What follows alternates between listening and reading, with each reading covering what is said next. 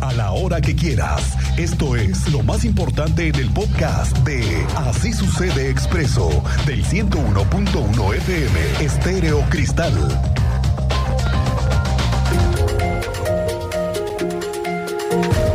Ese fin de semana será clave para conocer más de lo que sucedió esta semana con el hallazgo de un multihomicidio, nueve muertos en San Juan del Río.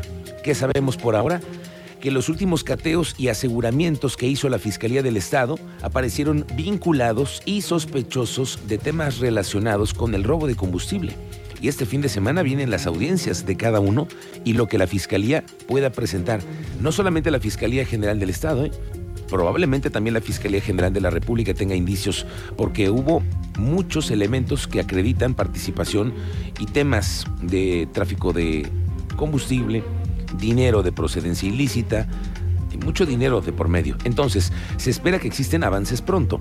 El gobernador Curi afirmó que la Fiscalía General del Estado y la Secretaría de Seguridad Ciudadana están apoyando la investigación que encabeza la Fiscalía General de la República. ¿Por qué? Porque necesitan esclarecer el hallazgo de estas nueve personas sin vida. Eh, ha dejado como resultado la detención de siete personas por ahora, todas al parecer pertenecientes a un grupo delictivo dedicado al robo de hidrocarburo. Habla el gobernador Mauricio Curi.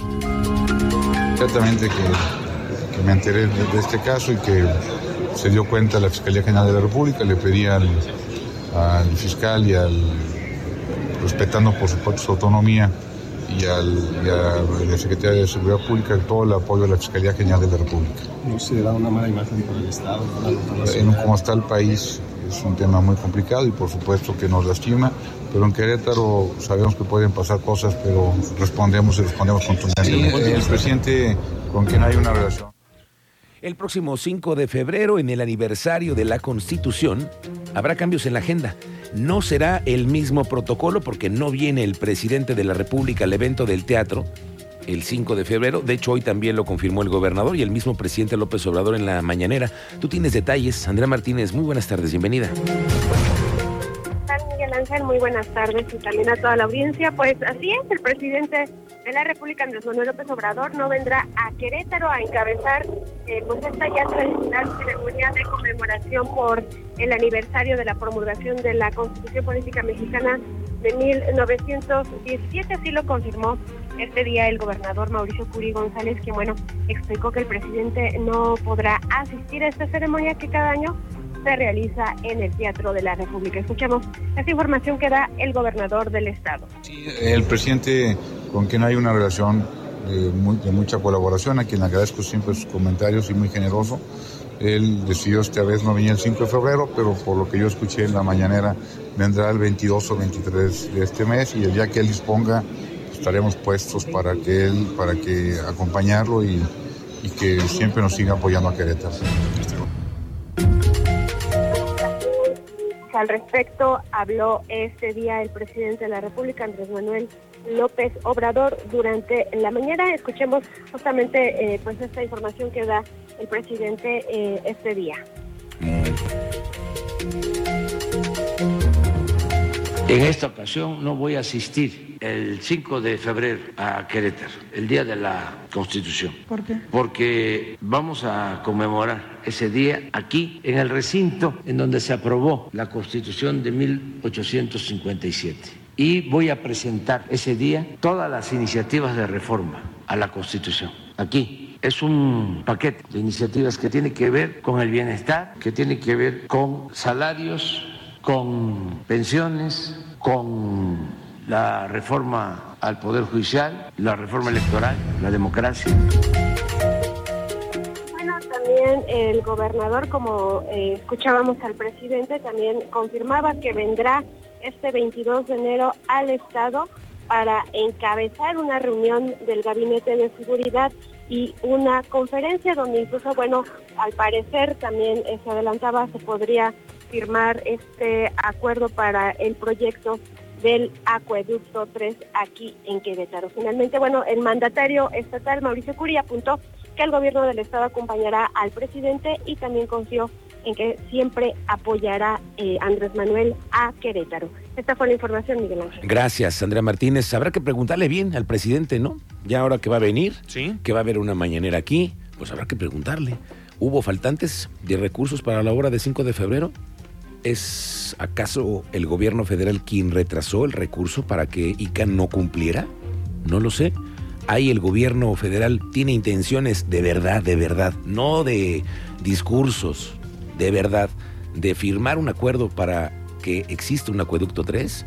Digo, hay que preguntárselo directamente al presidente ahora que venga, porque son detalles que hoy nos tienen inmersos en temas y confrontaciones. Esa es la realidad. Sí, con el tema de 5 de febrero. Esperemos tener esas respuestas en Dice esa que, semana. que viene el, el 2, el 22 o el 23 entre de enero. 22 o 23 de enero. En así 10 es. días.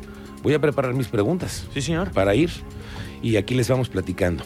Bueno, hay nuevas medidas para la venta de cerveza en el Estadio Corregidora para el partido de esta noche contra el Toluca.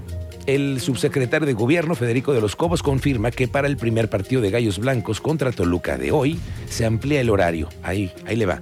Se va a vender cerveza durante el primer tiempo y hasta el minuto 30 del segundo tiempo. Ya ves que antes lo habías, solamente lo habían dejado hasta el... Hasta el primer tiempo. Bueno, hasta el, bien, digamos que el mitad de tiempo, ¿no? Sí. Se acababa el descanso y se acababa la Y se cerveza. acaba- Sí, sí, sí, correcto. Ahora les van a dar 30 minutos más para seguir bebiendo en el estadio. Este viernes 12 de enero, en punto de las 19 horas, se llevará a cabo el partido entre Gallos de Querétaro y Toluca, en el Estadio Corregidora. Se tiene prevista la venta de alcohol en el primer lapso del partido y hasta el minuto 30 del segundo tiempo.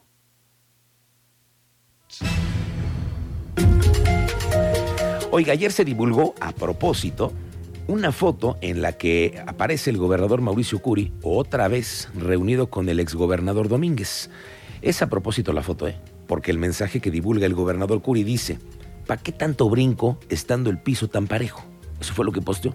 Y probablemente pues, se refiere a que en las últimas semanas ha habido brincos, ¿no? No sabemos si se refiere a los brincos de los políticos que se intentan cambiar de partido o de qué. Lo que sí es que, por ejemplo, me viene a la memoria es que Paulina Aguado, la que era diputada federal del PAN, porque sigue siendo diputada, pero ya no del PAN, se fue ahora a Movimiento Ciudadano.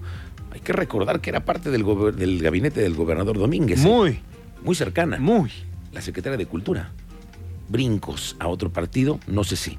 Entonces, no se sabe si lo llamaron a Domínguez o si él fue el que provocó la reunión con el gobernador. Lo que sí es que Curi es el que movió la foto para que se sepa del encuentro y lo explicó el mismo gobernador. A Pancho lo estimo mucho, nos juntamos muy seguido y, con mucho cariño a Pancho siempre me da mucho gusto verlo y platicamos y, eh, lo estimo mucho. Subimos la foto por, este, pues, para que luego hay gente que anda diciendo que estamos separados, todo lo contrario. Pancho somos amigos, yo creo que desde 1990, una cosa. Vamos contigo, Teniente Mérida, muy buenas tardes, bienvenido. Buenas tardes, Miguel Ángel. Buenas tardes a nuestra audiencia. Les pongo al tanto nuevamente de otra riña en un bar ubicado en Prolongación Bernardo Quintana con la participación de personal de seguridad privada y un comerciante. Esto en Prolongación Bernardo Quintana se dio parte a la policía municipal, quien terminó deteniendo a dos personas, me refiero, uno de ellos personal de seguridad privada y al verificar sus datos arrojó orden de aprehensión vigente en el estado de Oaxaca por delitos sexuales. Les tengo detalles más adelante. Un sujeto detenido con moto robada en la Paseo El Grande, Guanajuato, fue detenido aquí en la capital de Querétaro y accidente nuevamente en la carretera 57 a la altura del Papanoa, dirección Salaya. Parte de las novedades, Miguel Ángel. Gracias, Teniente Mérida. Nada más me confirmas el dato del eh, negocio que está involucrado en, la riña es otra vez el Cachanilla, ¿verdad? ¿Es correcto, Miguel Ángel? Bueno, cero Iván, quién sabe cuántas. Aquí lo platicamos más adelante, Teniente Mérida. Muchas gracias. Eh, vamos contigo a los datos de migrantes que también regresaron de los Estados Unidos. En un momento más vamos a tener los datos de lo que fue la caravana del migrante. Pero antes le quiero decir que ya se supo, ¿eh?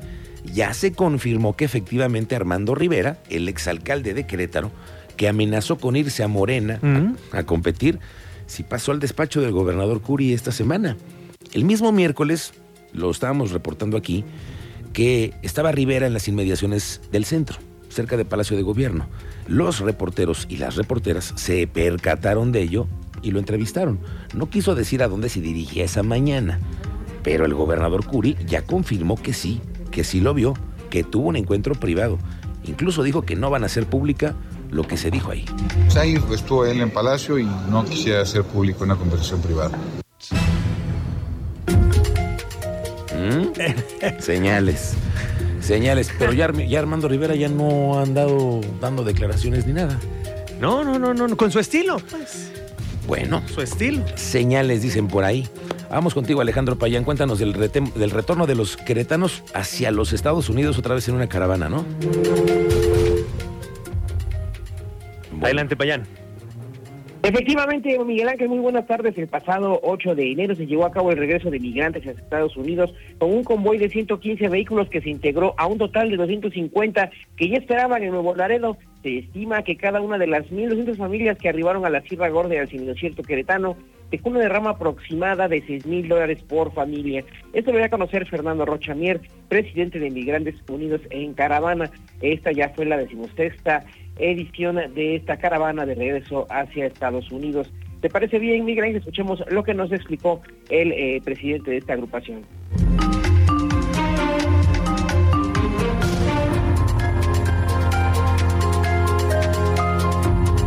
no todos los eh, este, migrantes se regresan en la caravana de regreso, este, sino que este, algunos se quedan, algunos se van antes por cuestiones de trabajo. Sin embargo, bueno, el regreso fue el día 8 de enero. Salimos a las 5, 5 de la mañana de Jalpan de Serra, un convoy integrado por 115 vehículos, de los cuales al final se hizo un convoy total, ah, llegando a Nuevo Laredo de 250 vehículos, ya integrando a los demás estados. ¿Se calculó este, la derrama, La derrama que dejaron. Sí, claro, bueno, ca- cada, cada familia migrante o cada migrante que viene dejan 6 mil dólares aproximadamente en promedio aquí en la región. Payán. Cabe recordar a Miguel Ángel que eh, Fernando Rocha Mier agradeció el esfuerzo de los migrantes y de sus familias, pues la rama económica que dejaron en la región fue importante, mientras que se reportó que de ese promedio de familias que llegaron de visita, un- unas 11 ya regresaron definitivamente a la entidad para recibir después de una temporada en la cual pues estuvieron trabajando y, y juntando recursos allá en el vecino país del norte, Miguel Ángel. Muy bien, gracias Alejandro Payán. Muy buenas tardes. El diputado local Guillermo Vega de San Juan del Río ya dijo que sí, que va a buscar la reelección por su distrito, que es el de San Juan del Río. Lo adelantó hoy y además dejó entrever que va a solicitar licencia en marzo porque para competir tiene que dejar el cargo. Mira, estamos ahorita procesando eh, todavía eh, reformas al interior del Congreso y lo que se nos ha establecido con tiempos es el mes de marzo. Nosotros a principios de marzo estaríamos ya en el partido tomando deliberaciones con la comisión permanente, que es la que propone el método de selección y tendríamos que estarnos registrando. Yo digo, levanto la mano para mi distrito, pero estoy a expensas de que el partido determine la viabilidad o no de esto. Ahorita se ha avanzado extraoficialmente ya con la determinación de eh, quienes aspirarán a las alcaldías y todo va, digamos, por etapas, se, sigue. Gracias por el ejercicio de la información que usted nos permite acercarle esta tarde. Ahí está el resumen, amigo Miguel Ángel. Así es.